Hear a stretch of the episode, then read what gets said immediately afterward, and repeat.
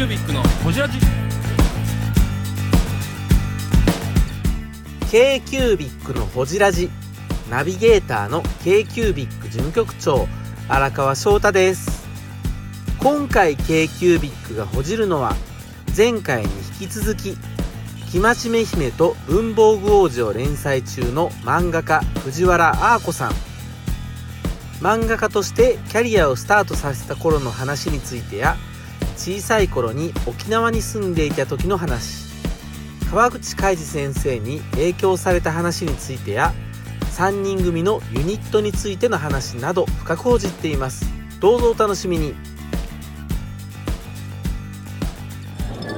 でなんか捨てて賞取れたからそれからはちょっと漫画やろうかなってなるじゃないですか、まあね、やる気になりますよね。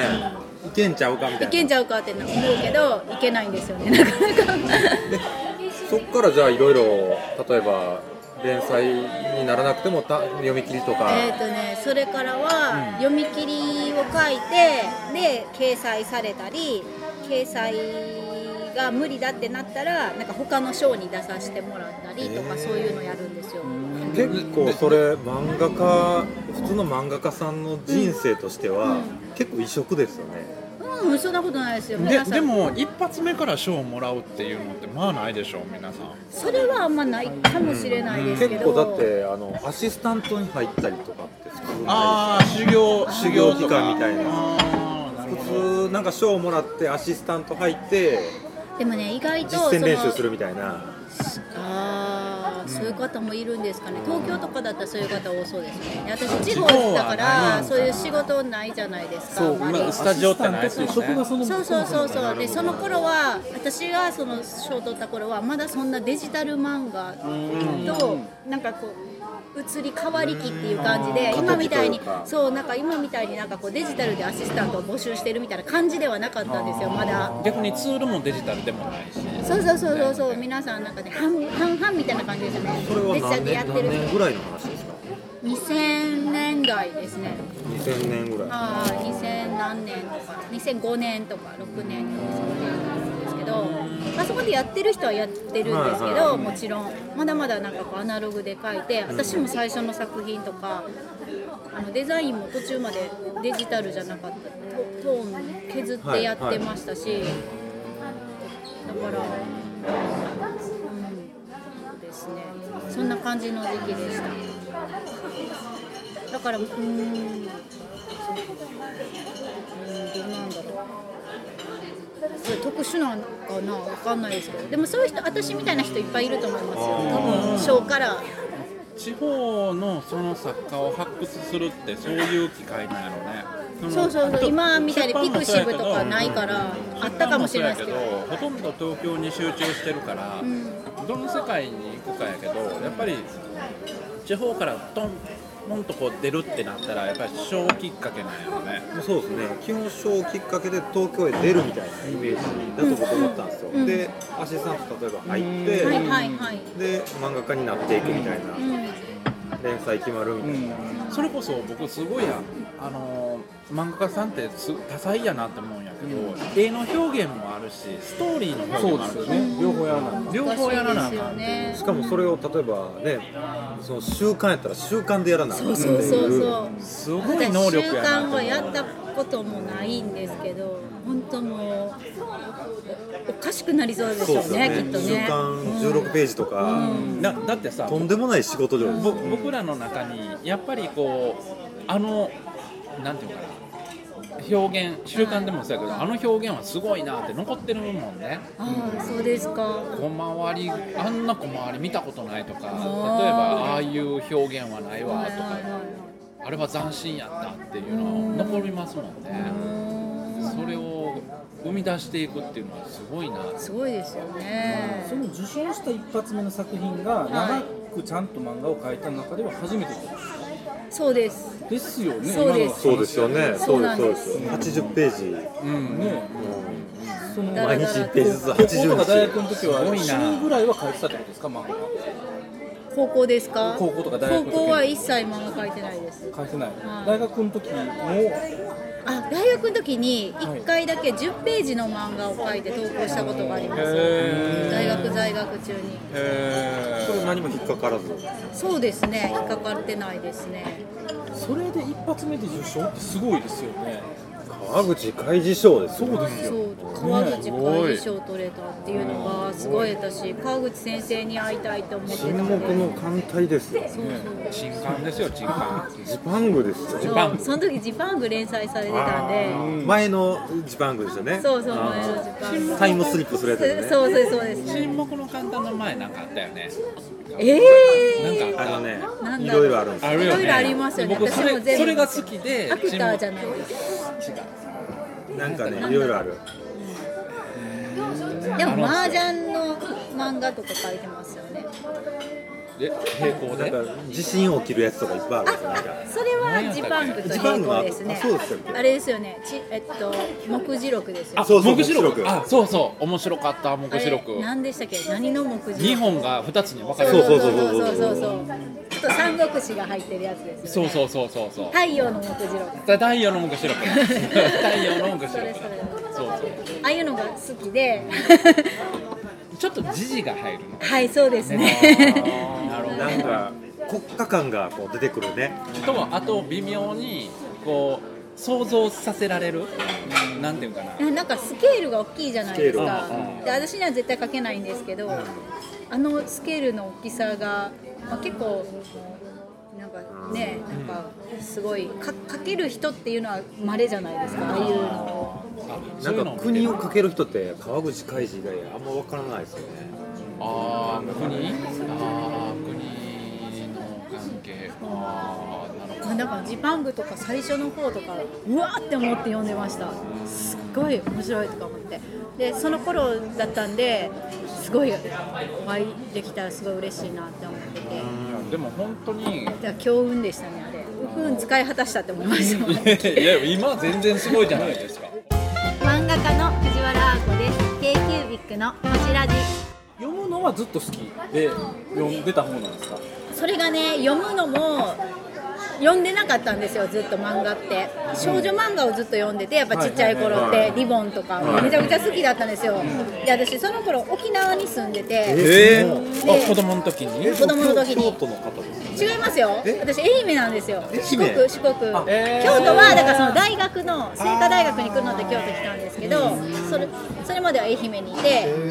でなんかまあお父さんがそういう仕事うちの父がそういう仕事なんですけど、で沖縄とはまた珍しい。そうそう沖縄に住んでた時はだけど仕事の関係で、でそのリボンってねなんか毎月 3, 3日発売だったと思うんですけど、その沖縄に来るのがね船で来るから、いつ届くか分かんないんですよ。それで本屋ってもまだ出てないしそうめちゃくちゃまだその頃の沖縄って NHK の放送1年遅れぐらいで放送してたんですよ、えー。ドラマとか。ドラマとかドラマとかねないです。あのなんかフジテレビ系列とかのそういうのとかも入ってこなくて、NHK とその沖縄の都放送。とか民間放送とだけで本当に情報が遮られてた何年間だったんですそんけど、な時代ですそうかなんですそれでその時にもうリボンがいつ来るかいつもバラバラで分かんないんですよ。船便だから。私港で待ってたんですよ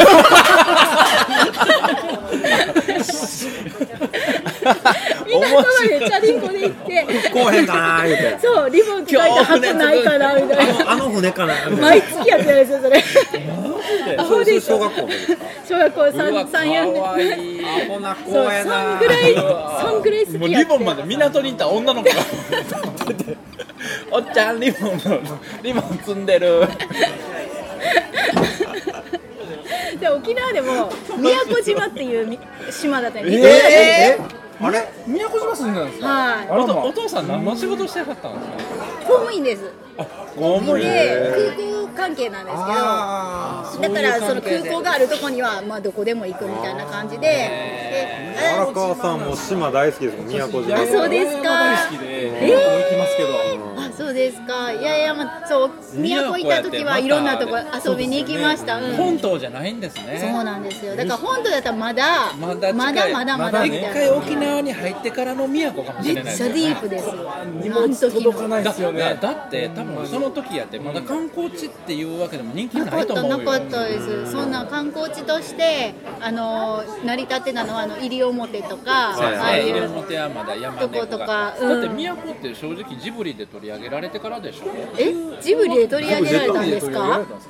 そうじゃない？あのオーブを表現したみたいな感えじえええどれどどどう。だっけ何の話？何の話？ですかえー、はいここカット。ごめんごめん。えなななななななよくあるんでこういう話ま迷子気になって迷子になるんですよ迷子になるんです前もうん僕の会話がしゃべり迷子になるおしゃべりの迷子になるんですめっちゃ面白い多分ねイチローとかが行くようになってちょっとメジャーだったんですよ宮古島オリックスのキャンプ地になったからなってましたなってましたもそうやったっけいや巨人はちゃう宮崎ですよ巨人あ宮崎か、あそうかそうかそうかあとなんかトライアスロンとかそうですね今トライアスロン有名ですよねとかで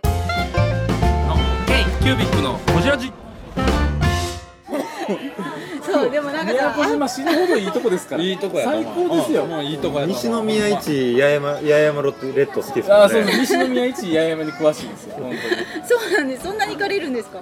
行ってまして一人結婚する前は年に2は行ってたぐら。いすごい行ってましためちゃねくちゃいい。行ってましたよ。へ宮古はでも1回しか行ったことないんですよ。あそうなんですか。石垣好きでそこから小浜とかが好きですね。な何年ぐらいいてはったんですか？そのね、2年半ぐらいなんですけど、でも小学校のその時。期に2高道の時に。年半ってすごいすごかったですよ。友達できました？できました、やっぱりあのその友達って今でもうん、全然今どうなってるかわかんないですね。ああそうなんだ。私もねなんか転校その後にも何回もしてるんで住所いっぱいが出たりとかするのもあ当時携帯とかないしね。ないですしね。電話帳がずっとつながるとかないですもんね、まあ、しばらくは文通とかしてたんですけど、やっぱりもうね途切れますよねどっちも、そんなんとか今の子らはそれが途切れないんですって。あそうなんですか。あツールがある小学校の時からみんな LINE とかで繋がっちゃうから大人になるまでこのネットワークがずっと切れないんです人生変えにくいですね逆にね、うん。リセットできるリセットできない、ううんん。らしいですなんか今度のアメリカの映画はそうやねシェアリングとかっていうのでリセットできないできないのと情報全部あのコントロールされるでもあんなとこで子供育ったら伸び伸び育ってしゃあないやろうないといとこやと思ってますけど宮古の一番の思い出は何ですかリボン待ってたこリボン、うん、待ってた港で港で待ってたっていううんなんか待てそうな都なんですよ。港が似てるわそんなに船もこうへん。そうそうそう。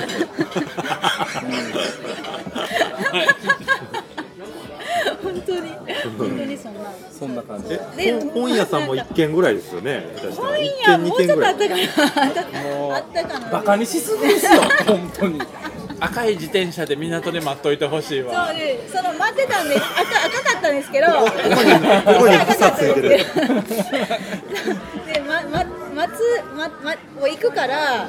なんかもうそれに見かねて親が配達してもらうことにしてーそれでリボンを定期購読しててなんかその町の本屋さんがうちまで配達しに来てくれるんですよ。リボンをへで行かなくてよくなったんですけどそれぐらい、ま、あの漫画は好きだったんです、うん、当時のリボンってまたセーラームーンじゃないわ。いや,、まあ、いやもっと前なんですよ。でも黄金期だと思います。セーラー私ムーンって仲良しじゃないあ仲良しだ。仲良しですねそうか。そうそう。あなんか多分私のもうちょっと下の人とかがセーラームーンですかレイヤースとか。あれいや懐かしいな。あでもあれもセーラームーンと一緒。下そうかかな。ですか。私はなんかときめきトゥナイトああときめき。トゥナイトまテレビでもやってたときめきトゥナあイトって。のあの辺です。ああやってましたね「ときめきトゥナイト」でもそれあの同級生にしたら珍しいでしょ？そのリボン読んでよそのいやみんな読んでた時期じゃないですかねリボン。ああそうなの。同級生ってちなみにどれぐらい人数は少なかったんですか？あのその宮古島をバカにする話やめませんか？もいやみんな仲いいんうやろな。割と都会ですよ。いやあの割と。ね仲いいんやろ。いやみんなあの小学校が。砂糖に噛んでるコーラばっかじゃないですか。市内市うん市があって市内に2つあったんですね、その1個の小学校で10クラスありましたよ、クラスすごい市ですから人口結構いるんですよ。え本当に。10クラスってでかいな。めっちゃ大きかったです。めっちゃ大きいっすよね40でだって一学年400人ぐらいおった400人ぐらい。今の方が少ないよね、うん。そう考えたら、もういいですよ。宮古島をバカにするくだり終わりましょうもう素敵なとこです 本当に。ね。海も綺麗やし。そうそう。最高ですよ。うん。でもね一番の思い出は海でも何でもなくリリボン。リボン来ないっていう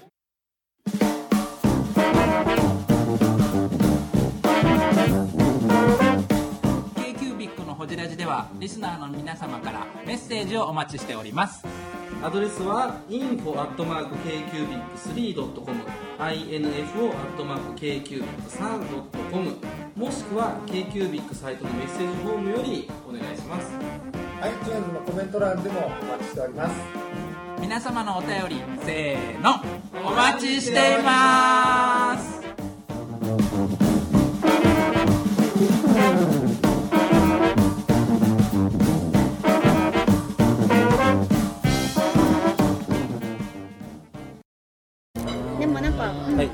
宮古のくだりはそんな。終わり、えー。どこどこまで話しました？だから漫画はちっちゃい頃から好きだった中でリボンを読んでましてで読まなくなったんですけど中高ぐらいで読まなくなって、で社会人になってでその漫画の貸し借りをするようになったんですよ、うん。会社の中でね、社会人になってから？社会人になってからそれで読みはまた読み始めて、それであ、まあ、その頃にちょうどバンドを辞めた時期だったんで、漫画描こうってなったんですよ何にあ惹かれ漫画って結構面白い。それが川口海先生の漫画をちょうど読んでたんで絵とかっていうよりかストーリー。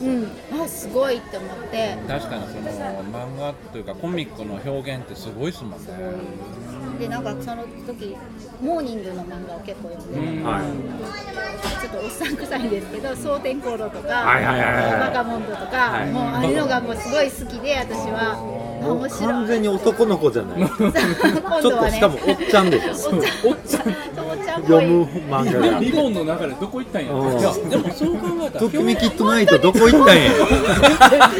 振り幅がね大きいですよね。私もそれは自分でもちょっとよくわかわからないんですけどとりあえずそっちにすごい惹かれてでなんかもうその沈黙の艦隊も遡ってあ面白い面白いって読んで あのやたら長い長いやつを重厚なそう3日ぐらいで読み読んでうわーとかねもうずっ一回読もうと海の底 におる話。そうそうピコーンピコーンみたいな、ね、潜水艦の中でずそうそうそう。ーっとね面白い。と思ってですごいハマって呉にも行ったし舞鶴にやも行ったば。し横須賀にも行ったし。本気で潜水艦好きじゃない神戸でよく泊まってますよ。本当ですか？な長沢のレンガ倉庫の裏によう止まってますよ、あそこは川崎重工のところで、はい。であの船修あの新幹うん、あの潜水艦がメンテに来るだから店行ったらそこに潜水艦が止まってるんですよ。ーめっちゃすごいですね。僕むっちゃくちゃ盛り上がっててそれあそうでですか。なんかうわってなりますよねあれ。わーってなる。なる。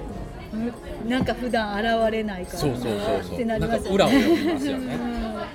ハマるとのめり込むんですねそうです。そうですそうですそうです。そうなんですえ江田島行きます？ね知ってます江田島？はいはいはい。にも行きました。え江田島広島で広島の広島のなんか呉の幹部候補生学校みたいな。のがある士官学校みたいなねそうそう士官学校みんな白い服着てて、あーあよく映画で見るあれ？そうそうそうそう、であのあのヤマえっとヤマトのかあまあまあいいやヤマトあれですよね。白いやつですよね。白いやつ。まとめたんだ。もう白いやつでいきなりガンダムになりましたけどそこ全部カットするから大丈夫。ガンダムになった。太で蔵さん今日いい具合にポンコツですね。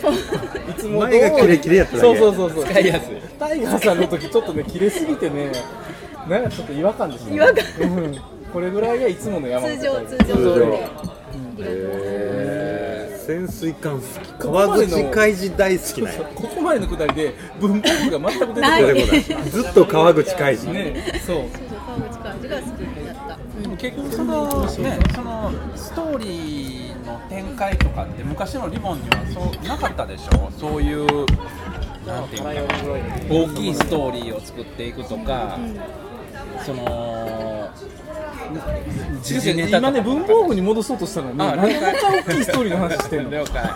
もう僕ええかな？もうええかな。え文房具いいの？漫画の話聞いたよ漫画漫画家としてどうなっていくか。いやいやいやそうかもういいです。私すごい私のその経歴すごいくこだらないんで。別に名前に文文とかついてないしはい。もう完全にもう。藤原先生も文房具忘れてきてるし、忘れてくださいこれはあの辛いのはみんなダメです。よね彼ダメダメですダメです。あダメですあダメなんです。あじゃあ個人個人個人個人。個人で、はい。えー、ブングスキーラジオです。ブングスキーラジオ1年以上やってきてます。ブングスキーラジオ、小野さん、どんなラジオですか？えーと2人がボソボソ話して1人がハキハキ喋るラジオですね。高橋さん。え？なんですかね。用意してませんでした あー楽しくやってます。聞いてね。全然楽しそうじゃない。いいんじゃないですかこれはこれで。そうか。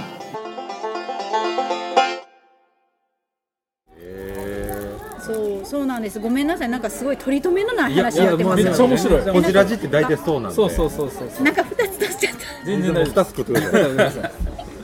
へだからなんか本当にどうしようもない、なんかだからにフリーターみたいなのなんですよ20代とかが。だから全然自慢できるで言うたらあれじゃない。20代まるまる音楽やって漫画に目覚めたっていうこと音ですよね楽だってやってるって言うけどやってる気でいたけど、そんな多分やってる人からしたら「お前何言ってんねん」っていうぐらい適当だと思いますよ。だってしんどいって思ってたし、ー楽しかったですか？20代ってそういろいろやってる時期は。うんなんかちょっとうだつ上がらないなみたいなのは誰もが経験してる感じだと思うんですけどそれがちょっと長かったですね私は、でも自分で表現はしたいっていうのはあっうんたじゃないですか、そうですね。それは自分から表現はしたいんやけど、そう。なんかどこに次のこのはしごの手があるんかが分からへんのこんな、よね。うん、こんな感じでしたね。それが音楽からちょうど漫画に切り替わった時期ですよね、20代うん、そうですね後半。後半に、うん、で漫画を描いたらたまたまその時にうまくいってでもまあそういうのはままぐれじゃないですかそういうのって。ああいうのってまぐれだと思うんですよ。いやーそんなことはないと思うだからまぐれで川口海事賞は取れないでしょ。あとたまたま取れたんですよ。いろんな偶然が重なって多分その時見てた担当さんが押してくれてでそれを他の人がまあいいんじゃないって言ってくれてなんかいろんなこうなんか、ででもその時内容はどんな内容のものを書いたんですか？意識しました？川口全然全然です、全然意識してうん、全然意識してないです。なんか、い今で言うとユリ要素があるみたいな感じのああなるほど。うん。ゆり要素。有利要素って何？あ女性と女性の系ですよ。ちょっと恋愛恋愛的な。なるほど。あのビーフ思い出のマーニーです思い出のマーニー。思い出のマーニーみたいな感じの話、なんかわかりやすい。その少少女と少女がなんかちょっと心を通わすみたいな。友情を超えた何かとそうそうそう。そうちょっと嫉妬とかしたりしてなるほど。みたいな。なんか何でもない話だったんですけど。窓巻きはそんな話ですか？今の巻きはそこにいますよね。あそうかもしれないですね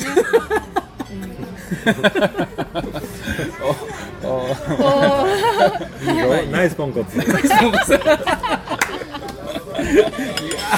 タイトさん今日いいっすわ。好き。この会社すぐ倒産すん倒産宣告された。結す構ぐ不当たり出すよ。帰ったら髪なくなってる。何すごいなんか逆に質問なんですけど、ええ。なんでこうこう3人でやろうってなったんですか？私それ聞きたいなと思って。ああ今 k 日。q ビック k q ビックね何なんでしょうね。おのおのメーカーでやってて、えーと同じ時期やったんですか？そうそれは。ちょうど似たような時期で。へちょうどあの木庭さん知ってます？はいはい、よねはい木庭さんとなんかさ4人で飲み行ったみたいなくだりがあってそうそうある展示会の後に一緒に飲みに行って、おのおのちょっとずつ知ってはいたんですよ。お店の人が紹介してくれてでおのおの知っててでなんかそういう東京のもう東京に対してすごい偏見あった。ん。あでーでだから関西の。あとそうそうそうそう。ぼ僕もその表現したいっていうのがあったんですよ、はい。何かしら音楽とかされてる。自分たちで何か表現できへんかなっていうのがこれやったんですよね、表現方法ですほど。何クソですよ本当に。何クソです何クソですよね完全に。うん。意外となんかお会いしたら若い方なのでびっくりして安倍さんがまず若いじゃないですか、若くはないですけどね。もう若くないんですえそうなんですか、僕だと35、6ですもんね。そうなんですか、若くはないです。これ一個違いなんで35なんで。35ですね、いやでも言う僕だけボンと。あそうなんですかボーンとって。精神年齢一番若いですよね。一番いじられてあります。今今年小4ぐらいですよ精神年齢。ま10歳。素敵素敵です。え 子供ー、いやだからの方が年私はすごい、その男の人三人トリオっていうのがすごい好きで。ああ文それで具ジャム。文具ジャムもすごいうわいいなっていうなんかそのルパン三世とか。それなりルパン三世。いや三人じゃないですあかでもまさにそうかもしれんけど。ずっこけ三人ずっ組もこけ三人が超読んでた。小学校の時読んどった。読んでた。わバンドもスリーピースが好きやしなるほど。んかもう三ジアルビーね。そう。えあれあれあれ俺好きやけど。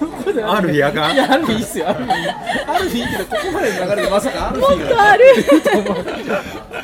でも3人ってそれぞれ自然と役割ができる。そうそうそれが素敵。なんだろうね言わんずと知れとも、役割ができる。ん。ですよその感じがすごいすごいいいなって。僕はサンバルカンが大好きだサンバルカン。世代がねここちょっと隔たりができてるんですけどヒーロー。ヒー戦隊ものじゃないけどなんかそんな感じらしいですよねまあ私も私ですら記憶が。なんか。うっすらサンバルカンわか。んないまあそういうね。同世代ですか。そうないいや僕の方が49年です。53年です。あ全然下ですよあそうですか。全然後輩です。近いです56でしょ？ここ3つ違いや。あそうですね。56、57そうそうそう。もちろんで荒川さんが高田さんと同じなんあそうそうそうそう。大学一緒やったんですよ、うん。後で同級生同級生、うん。横の学者で知り合い一緒の人がいっぱいいるっていうね。ですか。ひよっこやと思ってたらもう大概おっさんみたいですよ世の中ではそう、そうですよ。怖いっすよね。怖い僕なんかまだ小学生気分や私もですよ。ねえ。だって忘れたくやっとないですよね。始まったばっかりみやたいな。っと始まったばっかり。いいっすね、これ撮ってる？もう撮ってます。あもう撮ってる。大丈夫回ってますいやでもわかんないですよ。始まったばっかりです。ぐ終わるかもしれない。いやいやいやいやいや。だってなんかやっとやっとって感じ。うん。でも今半年ぐらい連載されて、月刊誌半年連載すると単行本っていう。が。なるんかなそうですよね。大体そういうストーリーなんですか？月間半年やってたんそうスパン的にはね。さすが。詳しい。さすがそうなんや。私も知らない。週刊誌は3ヶ月で単行本ですけど。あそうなんですか。月刊誌は半年で6ヶ月で単行本が出るですよね。いや私もそれわかんないんですよ。でも月刊誌でもなんかこれ見てたら何ページ書いてるかにもよるんですよね。毎月何ページずつ書いてるかにもよって。あれ契約によって違うんですか？契約なのかな？契約なんか何にもしないですけどね。契約ないんですよ漫画って。あそれ聞いていいですか？はいこれ聞きたいけど放送できんのかな？これできへんやんでも聞きたい。まあとりあえず聞きましょう、姫路まれの真面目姫と姫路生まれの姫と姫路生まれの真面目姫と生まれの真面目姫と藤原です藤原です生真面目姫と文房具王子単行本がついに発売になりますね発売日はいつですか小先生はい、藤原明子です。1月12日頃発売。おすすめはどこですか文房具愛あふれる大学講師の日々。ぜひご期待ください。皆さん買ってください